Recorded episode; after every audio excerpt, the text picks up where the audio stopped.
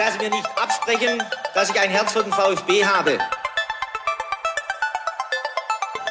Sverrisson, dann wieder Kügel, gewinnt sein Dribbling gegen Burns und Guido Buchwald und der Ball ist im Tor. Nach 86 Minuten führt der VfB Stuttgart in Leverkusen mit 2 zu 1.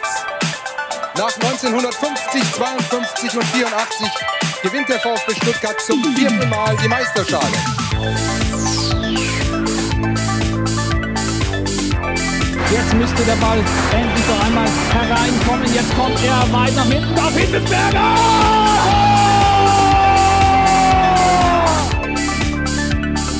Mario Gomez, spitze Winkel, noch einmal nach innen, Pizza hat den Ball und es gibt noch einmal Abstoß vom Tor. Und jetzt ist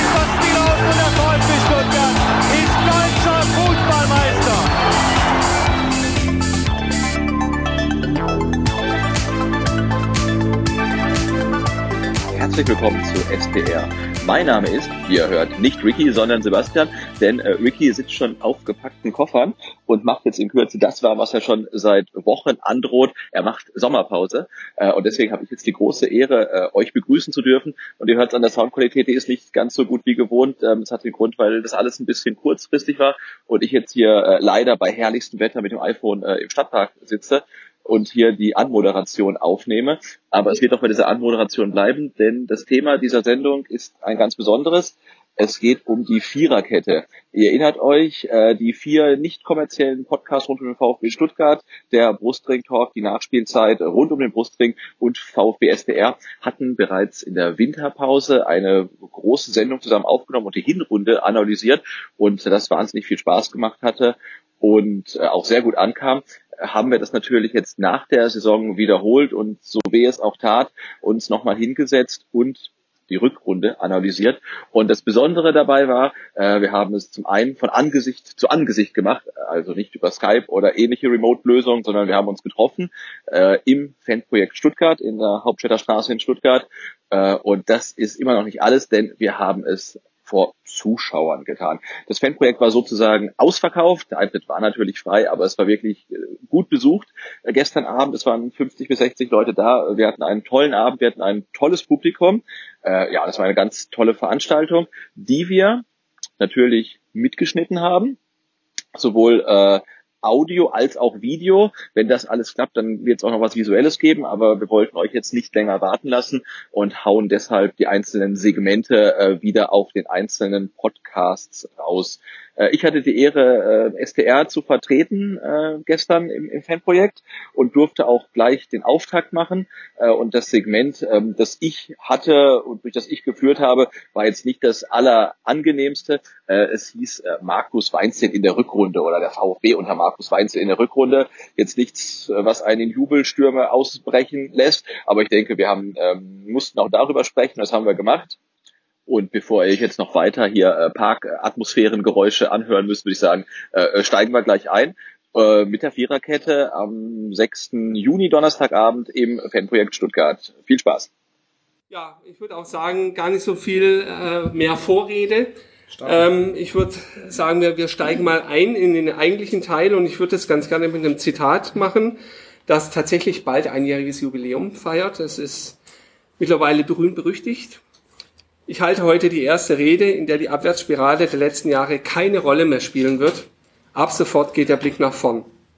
Gut, wir wissen, hinterher ist man immer schlauer und abgestiegen. Ähm, und da stellt sich natürlich jetzt die Frage, Sebastian, was machen wir denn jetzt damit? Genau, wir reden darüber, warum wir abgestiegen sind. Das ist halt nicht so ähm, ganz angenehm. Und wir haben uns überlegt, ähm, wir wollen euch ja nicht völlig deprimiert heute Abend aus der Veranstaltung rauslassen, dass wir vielleicht die ganz unangenehmen Themen zum Anfang machen und äh, am Ende dann vielleicht so einen vorsichtig optimistischen Ausblick äh, auf die neue äh, Saison dann wagen können. Und äh, mir obliegt es, ich glaube, das Thema habe ich bekommen, weil ich zum ersten Mal jetzt hier mitmache. Mein Thema ist Markus Weinzel in der Rückrunde.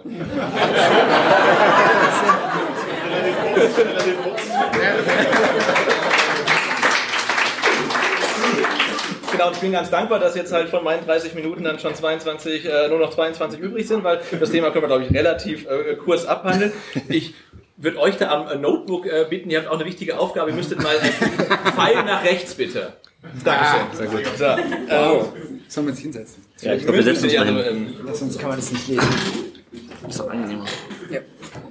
Also da, an das Zitat, ähm, auch ihr müsstet nächstes äh, Jahr theoretisch nach Sandhausen, das will keiner. Erinnern sich vielleicht die meisten, ich glaube, das war nach dem äh, Düsseldorf-Spiel, also Philipp, du wirst wahrscheinlich irgendwie, genau, ähm, das war so ein typischer Weinziel, der irgendwie alle äh, in die Pflicht genommen hat, die Fans, die Spieler, die Journalisten, ähm, alle. Ähm, und bei sich selber weiß ich nicht, wie er es gemacht hat.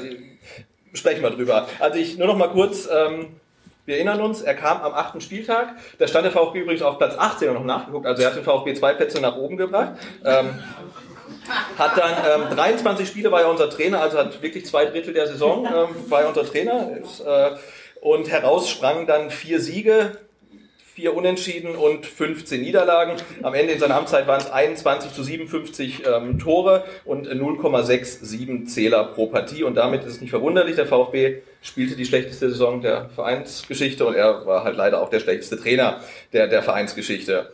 Ähm, und auch da erinnern wir uns ganz ungern dran zurück, aber nochmal kurz sein Einstand, die drei Spiele gegen Dortmund, Hoffenheim, Frankfurt in 0 zu 11 Tore. Da hat man sich dann ja wirklich die Winterpause herbeigewünscht. Ähm, Und die kam dann auch. Es gab dann ja noch die, die Siege gegen Augsburg und Berlin, überraschenderweise. Und man ging dann ja mit so einem leicht optimistischen Gefühl in die, ins, äh, in die Winterpause.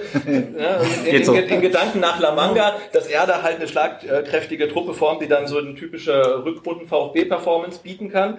Ähm, es kam mit Eswan und Zuba zwei ähm, Transfers, die, die er sich wünschte. Äh, die kamen halt und ich hatte schon so ein bisschen Optimismus. Dann kam ja aus La Manga erstmal ähm, die Nachricht, dass ähm, Markus Weinziel seine Achse gefunden hat, die in der Rückrunde alles besser machen wird. Die Achse hieß dann Zieler, Kempf, Aogo, Gentner, Gomez. Und äh, wenn ich mich recht erinnere, hat diese Achse genau einmal gespielt, nämlich gegen Mainz am 18. Spieltag und ähm, danach nie mehr, nie mehr aus Verletzungs- und auch Leistungsgründen. Ähm, aber das na, mit, mit so Achse und VfB, wo man sagt, na, vielleicht soll es doch lieber nach Leistungs, aus Leistungsgründen aufgestellt werden. Da war man schon ein bisschen skeptisch. Und das andere, was man dann noch hörte, waren die Disziplinprobleme. Ne, der Maffeo Sosa Donis ähm, verpasste Termine, Donis durfte dann das ähm, Testspiel nicht mitspielen. Also das, was so aus dem Trainingslager nach Stuttgart drang an Nachrichten, war dann vielleicht nicht mehr ganz so optimistisch. Ähm, und das erste Spiel nach der Rückrunde gegen Mainz war dann ja auch eher schon wieder so ein, so ein Stimmungsdämpfer, oder wie habt ihr es gesehen? Optimistisch war es nicht, ne? weil wir recht äh, zügig ja 0-3 zurücklagen oder recht zügig, also wir lagen 3-0 zurück und dann irgendwann kurz vor Ende, als eigentlich schon die Mainzer gefühlt nach Hause gefahren sind, dann ähm, hat der VfB ja nochmal zwei Tore geschossen. Es gab, gab kurz Hoffnung im Stadion, ich erinnere mich noch, noch einen Pfostentreffer von Donis. Ja, das war dann der Einstieg in die Rückrunde. Genau. Und Leider keinem Erfolgserlebnis, wie du gesagt hast, optimistisch vielleicht reingegangen bist, aber leider nicht gekommen ist. Genau, weil der Markus Weinziel sich, als er nach Stuttgart kam, auch immer äh, sehr ähm, strikt von den Ergebnissen unter Korkut ähm, distanziert hat. Er hat gesagt, äh, wenn wir die ersten Spiele verlieren, die hätten, hätte wir gesagt, also die, das, die Mannschaft hat sie verloren, die muss man gewinnen. Und dann dachte man, ja, wenn er jetzt dann das Heft in der Hand hat, dann gewinnen wir die auch. Und dann hat man ja gesehen, okay, gegen Mainz hat es schon nicht geklappt, gegen die Bayern vermutlich auch nicht. Und dann kam das ähm, Augsburg-Spiel ähm, und man merkte, irgendwie stimmt da ja auch atmosphärisch irgendwas nicht. Also ich erinnere mich, ich habe es mir mal aufgeschrieben, ähm, das Shoegate von Borna Sosa gleich zum Auftakt, wo er zur Halbzeit runtergenommen wurde, weil er mit äh, Ballettschläppchen gespielt hat oder so. Und dass auch Markus Weinziel erst in der Halbzeit wohl auffiel ähm, und den Spieler dann nach Abpfiff dann rund gemacht hat, wo man sich dann auch fragt, ja klar, er muss die richtigen Schuhe tragen, aber gibt es dann im ganzen Staff niemanden, der ihm vielleicht sagt, ey, Junge, komm mal an die Seite und zieh die andere Schuhe an. Ähm, das war so eine Geschichte, wo man sich schon fragte, ob es da halt ähm, überhaupt noch so richtig stimmt im Team und in der ganzen Chemie. Und dann kam das unsägliche 0 zu 3 in Düsseldorf, wo man dann dachte, das könnte es eigentlich schon gewesen sein für Markus Weinziel, aber dann äh, wurde nicht Weinziel rausgeworfen, sondern Reschke. Reschke. Ja, ganz erstaunlich. Grundsätzlich eine tolle Entscheidung, aber vielleicht nicht der richtige Vielleicht- Zeitpunkt. Ja, und vor allem halt auch nicht die richtigen Gründe, sag ich mal. Also Genau. ne, das ist ja, dass wir alle mit Reschke nicht so glücklich waren, da sind wir uns, glaube ich, mehr oder minder einig, aus den verschiedensten Gründen. Ähm, aber warum er dann rausgeworfen wurde, das war ja vor allem nur, damit äh, der Herr Dietrich sagen kann, so, ich hatte ja auch gesagt, ich habe Konse die Konsequenzen wurden ja schon gezogen. Eigentlich hätte der Trainer fliegen müssen zu dem zu dem Zeitpunkt schon. Und das ist halt ähm, ja und dann natürlich Thomas Hitzelsberger zu installieren, der Ein sehr kluger Zug. ein sehr kluger Zug, ja, also klug ist er sowieso. Ähm, aber ja, der Meisterschaftsheld, der sagt natürlich erstmal keiner, äh, nee, wollen wir nicht. Ähm, ja, aber es ist, es hat halt auch nicht, also geholfen hat's nicht. Genau, wobei durch die. Installation von, von, von, von Hitzelsberger dann dieser sagenumwobene, aber nie bewiesene ähm, Hitzeffekt durch Stuttgart genau, Ja, ja. Hitzeffekt, ne? Aber man hat es an, an Markus Weinzel, fand ich tatsächlich gesehen, dass er mal wieder einen Vorgesetzten hat, mit dem er arbeiten möchte und wo ihm das Spaß macht, weil er lief ja wirklich die meiste Zeit griesgrämig durch die Gegend und da hat man gesehen, hey, da, da könnte was äh, entstehen. Da ist nie was entstanden, aber es hätte was entstehen können. Ne? In Ähm, Pressekonferenzen, finde ich, hast du es gemerkt. Genau. Er war, er war gelöster wieder. Absolut, ja. Nachdem Reschke weg war. Zwischendurch, ja. Ja, so, so zwei, Genau. drei Spiele halt ungefähr. Also nicht, nicht zu lang. Genau, und, und äh, ne, Thomas Hitzelsberger hat sich ja dann auch ähm, erstmal ähm, klar zu äh, Weinziel bekannt, ähm, im Gegensatz zu Reschke, der Weinziel ja eigentlich rauswerfen wollte. Und äh, Thomas Hitzelsberger sagte dann, ich werde alles tun, solange wie ich spüre, dass es sinnvoll ist und das geht hoffentlich eine lange Zeit. Wir sprechen im wahrsten Sinne des Wortes die gleiche Sprache. Mein Draht zu Markus ist wirklich sehr, sehr gut. Also wahrscheinlich nicht nur, weil sie beide aus Bayern kommen, sondern das hat erstmal gepasst ähm, und man hat es auch gemerkt, wie, ne, gelöste Stimmung und so weiter. Ähm, und dann das erste Spiel der beiden war ja das 1 zu 3 gegen Leipzig, meiner Meinung nach, zu Hause. Und man dachte, okay, war ja echt schon mit wenig zufrieden halt. Ne? Ähm, Es ist generell erschreckend, so, so mit wie wenig man zufrieden sein konnte. Ja. Wir haben uns ja schon über Punkte gefreut, als ob man gewonnen hätte. gut, ich habe mich fast schon über das Tor äh, gegen Leipzig, aber von Elfmeter war von super, ne? Ein verwandelt. Ja, ja, verwandelter das ist ja auch eher selten bei uns. Oder wenn man mal gute zehn Minuten Fairerweise. hatte. Ja. Ja, genau. Also man hat sich ja an Kleinigkeiten wirklich hochgezogen und gesagt, jetzt kann es ja das nächste Spiel mal besser werden oder es kann vielleicht auch mal zwei Spiele halten. Genau, und das war das Zitat von Thomas Hitzelsberger bei seinem Amtsantritt. Sechs Wochen später wurde dann wieder gefragt, wie es denn jetzt mit dem Trainer aussieht. Da sagt er, ein Bekenntnis ist dem Profigeschäft Fußball, egal zu welchem Zeitpunkt, fehl am Platz. Und ich bin erstaunt, wie hartnäckig sich Ihre Frage hält. Ähm, und dann kam das Spiel ähm, in Augsburg und danach sagt er, wir werden definitiv sprechen, dafür war die Niederlage zu krass. Und damit war dann die Rückrunde unter Markus Weinzel, so wie mein Thema ja auch heißt, dann ähm, auch schon äh, beendet am 30. Spieltag. Das ist eine Viertelstunde Ja. jetzt. Ja, du, du musst doch. Das ist, äh, ich- bestimmt noch ein paar provokante Thesen. Ich habe Thesen. Genau. Weil, provokante weil, Thesen, weil dass er gescheitert ist, haben wir alle festgestellt. Ähm, Das, das wissen alle im Raum. Und jetzt müssen wir aber eigentlich besprechen, das ist ja unsere Aufgabe, warum ist er denn überhaupt gescheitert? Also woran hat es gelegen? Hat es äh, am Kader gelegen? Hat es an ihm gelegen? An, an, seiner, an seiner Art? Ähm, an Michael Reschke, ähm, also an internen organisatorischen Dingen.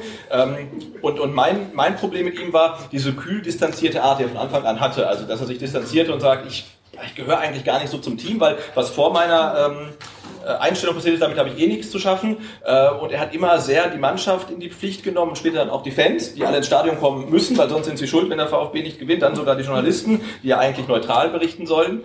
Äh, Und ähm, das hat mir nicht gefallen. Und ähm, das funktioniert meiner Meinung nach auch nur, wenn der VfB Erfolg hat, so eine Art. Aber er hat es ja nie geschafft, wie es dann Nico Willig hinterher geschafft hat, da kommen wir später noch drauf, irgendwie alle zu, zu motivieren und mitzunehmen. Und ähm, das hat er weder bei den Fans geschafft äh, und ich glaube, er hat es bei den Spielern auch nicht geschafft. Das zeigen ja auch Interviews und, und Zitate von einigen Spielern, ähm, dass er es nicht geschafft hat, zum Beispiel ihnen zu vermitteln, einen Borna Sosa zu vermitteln, warum er nicht spielt. Also gibt's ja, das ist auch dieses Zitat, das er dann in einer kroatischen Zeitung äh, gab, dass er es gar nicht versteht, warum er nicht spielt. Und das ist, glaube ich, so äh, das Grundproblem von Markus Weinziel gewesen, was er auf Schalke ja auch schon hatte, dass er wenige Spieler nur, nur hatte, die dann halt hier in Stuttgart keine Leistung gebracht haben und die, die außen vor waren, waren halt wirklich außen vor und er hat ihnen nicht erklärt, warum.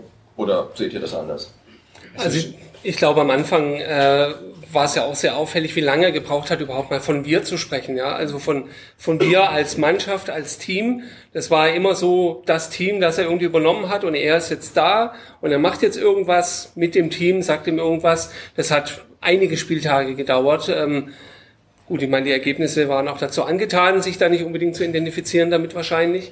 Aber ähm, es hat einige Spieltage gedauert, bis er überhaupt erstmal das dann als Einheit begriffen hat, wenn ich mich da richtig erinnere. Wobei das ja noch ein Unterschied ist, was du in der Pressekonferenz sagst und wie du intern auftrittst. Also das wissen wir auf der anderen Seite auch nicht. Genau, aber ich, ich erinnere mich ganz am Anfang, das war glaube ich seine erste Trainingseinheit, wo er äh, Pablo Maffeo irgendwie, äh, ne, Ja, ja, das ist genau, er aufgeregt eine herzergreifende Szene, wo er ihm das Kinn irgendwie hoch und er denkt, ah, der ist genau der Richtige, um die Jungs wieder irgendwie aufzubauen. Ja. Und das war, ich weiß nicht, warum er es dann nicht gemacht hat. Also was ich, was mich am meisten an Mainzel gestört hat, war halt wirklich, dass er irgendwann im äh, Frühjahr, frühen Frühjahr, späten Winter jede Woche quasi die gleichen Leute hat spielen lassen. Sosa hat sich äh, aufgeregt, inhaltlich zu Recht, von der Form her natürlich überhaupt nicht angemessen.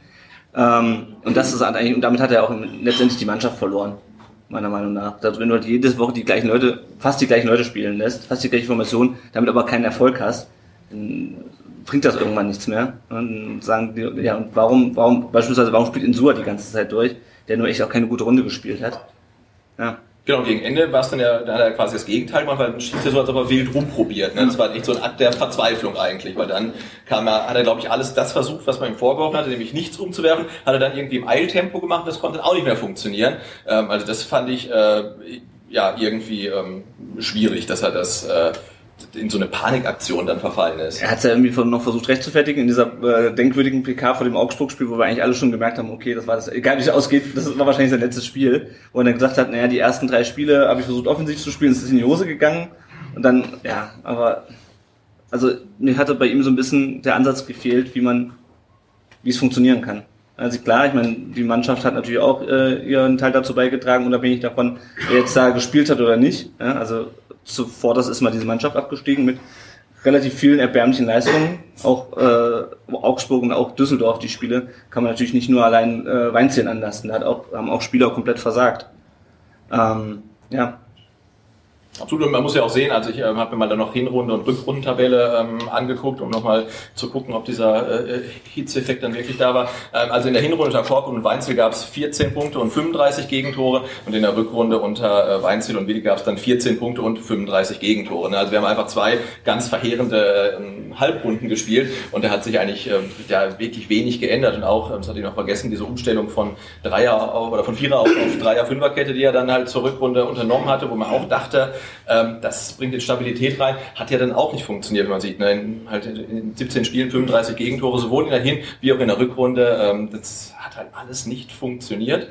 Ähm, ja, und ich, ich glaube, er ist irgendwie auf persönlicher Ebene halt irgendwie nie mit dem Kader, dass er, man hat ja gesehen, was, was äh, Nico Willig dann geschafft hat, wirklich in wenigen Tagen, dass er irgendwie das schafft, dass die Leute für ihn rennen und das hat Weinzel irgendwie nie geschafft und auch wir, also als Fan, hast du nie gedacht, hey, das ist so ein netter Typ und dem, dem gönne ich das oder so. Ich dachte, ja, das ist jetzt halt der Trainer und ähm, wahrscheinlich ist er nicht lange da, ähm, aber jetzt soll, hoffentlich hat er Erfolg, aber wenn nicht, ist eigentlich auch nicht so schlimm. Ne? Also irgendwie diese Identifikation, die war, glaube ich, von allen Seiten nie gegeben. Aber die Frage ist ja, wann hat es die Mannschaft verloren? Weißt du, also er ist ja er ist neu gekommen und dann hat man schon das Gefühl, ein neuer Trainer kann ja in dem Moment was bewegen und der, der hat die Chance, er fängt bei Null an Du hast die Szene mit Maffeo genannt, wo er quasi ihm auf dem Trainingsplatz aufgebaut hat. Und, aber irgendwo muss er ja die Mannschaft dann verloren haben. Und äh, ich hatte davor mit äh, einem Schalker gesprochen. Und der hat eben auch genau gesagt, das Problem war auf Schalke auch schon, das, was du auch angesprochen hattest, dass er eben so auf einen ganz, ganz kleinen Kater, also, also die er wirklich einsetzt, vertraut und dass natürlich die anderen außen, also alle in Akolo und wie sie alle hießen, Tommy, alle komplett außen vor, natürlich dann auch überhaupt keinen Bock mehr haben. Und ich glaube, dann erzeugst du auch natürlich eine extrem schlechte Stimmung in so einem Team. Wenn du weißt, die einen, das sind die, die immer spielen, ich kann auf dem Trainingsplatz machen, was ich will, ich werde nie spielen, hätte ich zugegeben auch irgendwann keinen Bock mehr im Training Leistung zu zeigen und irgendwie vielleicht auch zu einem gut funktionierenden Mannschaftsgefüge dazu beizutragen. So wird es mir gehen. Ich meine, die einzig Erfolg, wirklich erfolgreiche Zeit war ja in Augsburg, ja, aber das ist natürlich ein ganz anderes Umfeld, ja. Also Umfeld, Umfeld ist nicht wir. Umfeld muss man feststellen, Umfeld, nicht wir, sondern Umfeld in dem Fall einfach eine Mannschaft, die äh, zwar spielerisch relativ talentiert war, aber äh, von der Einstellung her und von, ganz, von der ganzen Herangehensweise an diese Saison äh, ja, problematisch war. Also ich glaube, in einer intakten Mannschaft hätte Weinzel vielleicht auch besser funktioniert. Mit Sicherheit. Aber, aber mit der, Entschuldigung, Kacktruppe, ähm, das Klar, das liegt auch an ihm, weil er halt auch kein besonders guter Trainer dann für diese Mannschaft war oder vielleicht auch generell. Nicht der passende? Nicht der, nicht der passende. Ähm, ja, aber er war halt einfach für so eine Mannschaft äh, der falsche Trainer. Muss man einfach sagen. Also von den, von deren Charakteren, nenne ich es jetzt mal.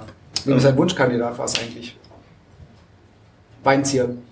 Reschke, oder? War es Reschke sein? Ja, ja, der wollte ihn doch schon vor Korkut holen und dann ging es nicht, weil er noch bei Schalke, weil er noch auf, zu Hause aus dem Sofa saß und Geld aus Gelsenkirchen, Geld, Geld aus Gelsenkirchen. Äh, bekommen hat, wenn ich es richtig in Erinnerung habe. Ja gut, ich meine, ein Trainer, der halt bei ähm, kleineren Bundesliga-Clubs oder halt bei Jugendmannschaften erfolgreich war und dann zum VfB kommt, also das ist äh, Erfolgsgeschichte. Erfolgsgeschichte, das werden wir nächste Saison wieder sehen. Also hoffentlich klappt es dann besser, aber ähm, das ist halt schwierig. Ne? Und bei Markus Weinzel muss man sich dann für ihn ja auch fragen. Also der wird jetzt ja auch sicherlich nicht in nächster Zeit bei einem großen Bundesliga-Club dann unterkommen. Also der muss dann auch erstmal dann wahrscheinlich irgendwie zwei Etagen runtergehen und da wieder äh, einen Job finden und dann zeigen, dass er es halt wirklich kann, das, was er in Augsburg gezeigt hat, weil das hat jetzt halt zweimal nicht funktioniert und zweimal scheint er an denselben Sachen ähm, gescheitert zu sein. Und was du sagst, wann hat er die Mannschaft verloren? Ich weiß halt gar nicht, ob er sie je gehabt hat. Ne? Also du kommst als neuer Trainer, die sind alle halt müde vom Korkut und dann kommt der neue Trainer, jeder freut sich und dann fängst du halt in drei Spielen halt elf Tore und wahrscheinlich was da halt da schon vorbei, ne? genau. eigentlich. Genau. Ähm, dann schaffst du irgendwie mit und Not den Sieg in, in Nürnberg. und ja, und dann das, das, das Winterlager, was dann auch nicht funktioniert, was nochmal ein so ein Punkt gewesen wäre, wo man sie vielleicht kriegt.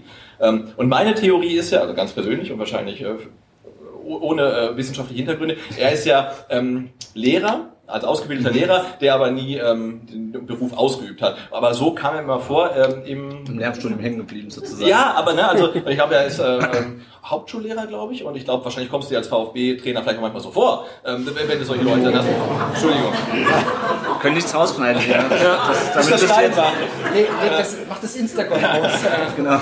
Dennis, lass das. Manchmal Nein, aber in seinem, Umgang, in, seinem Umgang, in seinem Umgang mit Leuten, die halt Anfang 20 sind oder auf jeden Fall jung, äh, dem man halt dann auch erklären muss, warum sie vielleicht nicht spielen. Und ich glaube, er hatte so für sich das Selbstverständnis, wenn er sagt, ähm, der spielt nicht, dann spielt er halt nicht, weil ich bin der, der Lehrer, der Chef, der, der Boss und das ist halt einfach so. Und das hat halt nicht funktioniert. Ne? Und äh, das ist so meine ähm, ganz persönliche Theorie. Mangelnde Kommunikation. Genau das, was, was Hassan von, also über bei Schalke gesagt hat, mangelnde Kommunikation.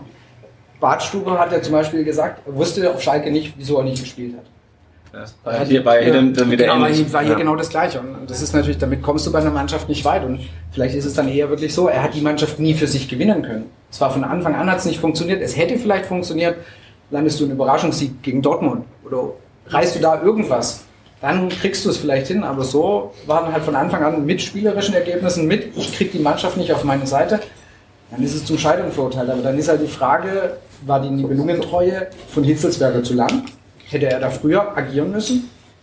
Zwar, er hat zwar gesagt, ich entlasse ihn nicht nach Düsseldorf, aber hätte er da früher eingreifen können, müssen sollen? Ja gut, ich meine, wenn man jetzt sieht, was ne, Nico Willig halt in wenigen Spielen geschafft hat, muss man sagen, ja hätte. Ne? Also Genau. hätte man halt Reschke und Weinziel halt irgendwie vielleicht dann gleichzeitig oder aber man hat tatsächlich dann so lange an, an Weinziel festgehalten. Wobei man natürlich auch nicht weiß, ne, wenn, wenn Nico Willig dann nicht so gut startet, dann geht's vielleicht genauso. Das ist immer schwer. Dann Hinterher ist man immer schlauer. Ja. Ähm, aber so hinterher kann man sagen, ja, äh, es hat vielleicht zu lange gedauert, bis man gemerkt hat, dass Markus Weinziel nicht der richtige Trainer ist, um den VfB äh, zum Klassenerhalt zu führen. Interessant ist natürlich auch, äh, was man jetzt dann ähm, noch die letzten Tage gehört hat, dass es ja auch zwischen Sportvorstand und den Trainern nie funktioniert hat. Ja, also in die Richtung gab es ja dann auch noch eine Baustelle. Jetzt wissen wir nicht genau, was da dann alles vorgefallen ist, aber es ist ja auch nirgendwo in irgendeiner äh, Phase mal Ruhe eingekehrt, wo man dann irgendwann mal hätte arbeiten können ähm, oder sagen können, okay, das Thema habe ich jetzt mal hinter mir, jetzt kümmere ich mich um die Mannschaft oder meinetwegen auch umgedreht, jetzt Mannschaft läuft, jetzt kümmere ich mich um den Sportvorstand von seiner Seite aus. Aber er hatte da, glaube ich, auch an, an vielen Fronten zu kämpfen ähm, und ist daran gescheitert dann auch am Ende. Genau, und der, der VfB ist halt komplett dann auch an, insgesamt an dieser Konstellation gescheitert. Ne? Also der Reschke war es dann der zweite Trainer ähm, und äh, auch beim zweiten Trainer hört man dann, dass er bei ihm in der Kabine stand und sich eingemischt hat. Dann ist äh, Michael Reschke weg, dann kam Thomas Hitzelsberger. Das wäre ja immer irgendwie eine, ein Kommen und Gehen gewesen und diese Trainer-Sportvorstand-Geschichte war ja nie ein Team, was man jetzt hoffen kann, dass es in der kommenden Saison so ist. Aber es hat ja jeder für sich irgendwie was gemacht und dass das dann nicht zum, zum optimalen Ergebnis führen kann, ähm, ist dann auch klar. Vor allem, wenn du halt eine Mannschaft hast, die halt dann nicht äh, von sich aus quasi das Beste macht, sondern die halt wirklich dann Anleitung dann offensichtlich braucht. Ja. Und das große Problem war natürlich auch einfach, was wir die ganze Saison eigentlich hatten, die Offensive. Also er hat dann zwei Offensivspieler bekommen. Zuerst war der eine gut und der andere quasi unsichtbar, dann war der andere wieder äh, un- unsichtbar und der eine war wieder gut. Also auch Eswein und Zuber, die haben ja nie gleichzeitig das gebracht, wofür man sie geholt hat. Ich weiß noch, der Zuber hat die ersten Spiele der Rückrunde nur Murks gespielt und dann ist er plötzlich mit drei Toren in drei Spielen aufgetaucht. Ja, mit Leipzig hat es angefangen. Genau, Leipzig und dann mit dem Bremen, äh, genau. Bremen, dann hat er drei, vier Mal getroffen. Genau. Und sie dann verletzt. Genau. Wie es halt so ist. Ja. Genau. Und dann ist er aber auch wieder ziemlich abgetaucht, finde ich. Und Esswein, ja gut, der ist halt die ganze Zeit gelaufen, ja, hat sich viel eingesetzt, hat aber auch nichts. Also ich weiß, er hat gegen, war das gegen Bremen, wo er das ein Tor eingeleitet hat? Der, Es, Eswein hat nee, nee, nee, gegen, gegen, gegen Hannover, da hat er zwei, doch, da hat er zwei Tore nicht direkt vorgelegt, aber eingeleitet. Okay. Das war, glaube ich, sein bestes Spiel, so von der Effektivität her. Aber ansonsten, dann haben wir auch schon alle in unserem Podcast ausgiebig diskutiert. Der ist halt viel gelaufen, der Junge. Das war's. und hat mit seiner Einstellung sicherlich auch einen guten Teil dazu beigetragen zur Mannschaftsleistung, aber das reicht mir halt für einen, für einen Offensivspieler nicht. Gerade nicht in einer Mannschaft, die nur, was haben wir, 32 Tore geschossen? Zu ja, wenig. ja, die zu wenig Tore geschossen hat. Und das ist halt das Problem, äh, warum wir auch in, auch in dieser Rückrunde äh, nicht vom Fleck gekommen sind und nicht von diesem 16. Platz runtergekommen sind. Weil wir einfach nicht wussten, wie wir vorne Tore machen sollen. Wir hatten einmal das Glück, dass wir gegen äh, Hannover gespielt haben, ja, die völlig von der Rolle waren und das war's. Aber noch das Spiel gegen Wolfsburg. Ah, okay, das ist ja schon neuer Trainer. Ja. Äh, André, sorry. Ja, und da kann man noch jetzt Ja, mit, mit, mit Markus Weinz ja nichts zu tun, aber noch sagen, äh, wenn man jetzt im Nachhinein auch liest, dass Mario Gomez in der Winterpause äh, zu Michael Resch gesagt hat, dass es vielleicht gut wäre, noch einen Stürmer zu holen. Ich wollte gerade draufkommen, genau. Also dein Stürmer Nummer 1 sagt dir, ähm, kannst vielleicht noch einen Stürmer holen, weil ich bin vielleicht noch nicht mehr. mehr, ja. ähm, und, und Michael Resch holt dann Osan Kabak, ähm, der uns ja auch dann, der ein toller Typ ist, ein super Spieler und eine totale Bereicherung war, aber er hat uns halt nicht geholfen, weil wir haben ja trotzdem wieder 35 Tore bekommen und wir hätten halt vorne Tore schießen müssen. Ne? Und deswegen ist vielleicht die Verpflichtung von Osan Kabak in der Winterpause irgendwie so wirklich der Schlüssel zum, zum Abstieg gewesen, so blöd das auch klingt. Ja. Aber wir, wir brauchten ihn nicht, weil dann saß halt Baumgartel auf der Bank, der hätte das auch nicht schlechter gemacht. Ähm, jetzt äh, monetär gesehen ist es vielleicht ganz gut, weil das macht man halt, äh, Nee. aber es ist halt der Abstieg, der dagegen steht. Nee, ne? also äh, tatsächlich ist, glaube ich, Kabak, wenn es gut läuft, ein Nullgeschäft. Ja, also wenn man das erlöst, was man, was man bezahlt hat, plus dann die Gehälter und so weiter, da wird nicht so viel rauskommen dabei, Aber denke ich mal. wir, wir haben es ja doch, oder? Der zweite Investor Der kommt, zweite glaub ich, Investor, da ich gehört, bis 30.06. Dann ist alles Den verkünden Oder- wir nachher. Ja. Ja. Ja, aber dann wäre eben das Thema, dass Reschke halt die Winterpause halt auch nicht sinnvoll genutzt hat. Ja, oder für sich halt sinnvoll, aber nicht für den Ja, VfB. genau. Ne? Also, weil du brauchst, halt, du brauchst halt nicht jeden Verteidiger Nummer 5, sondern du brauchst halt einen Stürmer, der Tore schießt. Hat, hat Kontakte geknüpft, die er jetzt äh, ja, genau. ja. Er ich hat meine, Winter, jetzt die Spieler geholt, die hat dann bei Schalke wieder Genau. Genau. Da hat er schon entsprechende Klauseln äh, ich meine, ganz ehrlich, Winterpause ist aber noch, also, ich will das. Reschke nicht verteidigen, aber Winterpause ist natürlich auch schwierig, ja. Absolut. Ja, wenn du Glück hast, kriegst du mal so jemanden wie einen Tommy, der dann eine Halbserie gut spielt. Ähm, ja, aber klar. Aber klar, wenn du einen Stürmer brauchst und einen Innenverteidiger holst, dann ist das halt irgendwie am Thema vorbei. Also, Ja. äh, oder der hat nicht gesehen, dass er einen Stürmer braucht. Aber Wie gesagt, wenn der Gomez halt sagt, äh, ich, ich bring's halt irgendwie nicht mehr, also was ja auch ein Armutszeugnis eigentlich ist für deinen Stürmer Nummer eins, der halt viel Geld verdient. Äh, ja, also ganz schwierig, aber daran hat es dann wirklich gelegen. Ne? Ja, Aber nochmal zurück zum Thema, hat er ihn zu spät entlassen? Also hat Hitzelsberger Weinzel zu spät entlassen? Das schließt sich ja so ein bisschen gegenseitig aus. Also Hitzelsberger ist ja gekommen, weil Weinzel noch da war. Ne? Also, und da, klar, dass er jetzt nicht die nächsten drei Spiele direkt sagt, okay, äh, Thomas, äh, Thomas, genau. Markus war nett mit dir, tschüss, äh, das war ja auch klar. Also mich hat das nicht gewundert, dass, dass Weinzel dann noch so lange äh, da war und dann braucht es wahrscheinlich wirklich diese Klatsche in Augsburg, ähm, damit er in Hitzelsberger auch die Reißleine ziehen kann. Ja, also ich meine, wenn ich mal gucke, Düsseldorf, wie viele Spiele waren es dann bis Augsburg? Ja, waren schon noch ein paar, aber dann spielst du halt wieder Dortmund, Hoffenheim, Frankfurt, lässt er eben, lässt ihn dann irgendwie nach, was haben wir in, in, äh, nach dem 3-1 in Dortmund? Ja, aber das waren alle, alle so Sachen, man hätte ihn entlassen können, ja, aber ähm, dann Er war halt so ein bisschen, finde ich, so Deadman Walking. Ne? Du hast ja, jetzt kommen die drei Spiele, wo wir die Klatsche bekommen haben. Ja, genau. Das wird eh wieder nichts und dann wird er auch nicht entlassen, es sei denn, er verliert irgendwie 0 zu 5, aber wenn, halt, wenn sich die Niederlage in Grenzen hält, dann bleibt er. Und dann muss ich sagen, verlieren wir nicht einfach Zeit. Ne? Ähm, Und dann wartest du auf das Spiel nach den drei Spielen und sagst, aber wenn er da dann verliert, dann Ja. ist er weg. Und äh, das war halt diese Gemengelage. Ne? Ja, oder, oder du entlässt ihn halt vor den drei Spielen und dann hast du halt einen neuen Ja, Trainer, klar, der, der- der kriegt der genau die die gleiche, äh, genau wieder gleich drei Nackenschläge bekommt. Und gut, ich hatte zwischendurch auch einfach den Eindruck, es macht eh keinen Unterschied, wer die Truppe trainiert. Ob Das wir im Nachhinein. Genau. Ja, genau. Also ich meine, wir kommen ja gleich noch auf, wir kommen ja gleich noch auf, auf Willig zu sprechen. Ja. Ähm, ja, also das waren auch interessante Spiele dabei, ja, da waren auch zwei Siege dabei, aber da war halt auch Berlin dabei. Genau. Ja. Genau. Gut, ich meine, Schalke können wir rausrechnen, kommen wir gleich noch zu, aber ja, Nico Willig ist mit Sicherheit ein super Typ, aber ob das jetzt die richtige Wahl gewesen wäre, mit dem in die neue Saison zu gehen, weiß ich auch nicht. Da fehlt mir ehrlich gesagt ein bisschen die, die Datengrundlage aus den. Wie viele Spiele hat er gehabt? Fünf? Also ja, deswegen, ich hatte dazwischen, also ich war mir zwischenzeitlich nicht sicher, ob das bei der Mannschaft überhaupt einen Unterschied macht, wer sie, wer sie trainiert. Ja. Ja, ich glaube, diese, diese Verknappung zu sagen, ähm, er macht halt wirklich nur die vier plus zwei Spiele, war halt nicht schlecht, ne? weil dann Ja. muss man, ey, das ist ein Projekt und jeder haut sich nochmal rein, das ist, üblich halt, der übernimmt jetzt und wenn er dann gut spielt, dann äh, gut, ähm, also gut Ergebnis liefert, dann kriegt er einen Anschlussvertrag, das ist jetzt, was immer, was immer passiert. Und dann verliert er die ersten äh, vier von sechs Spielen, dann ist er wieder Geschichte halt. Ne? Und wenn man sagt, hey, der ist so wichtig, den brauchen wir in der Jugendarbeit, dann war das genau der richtige Schachzug.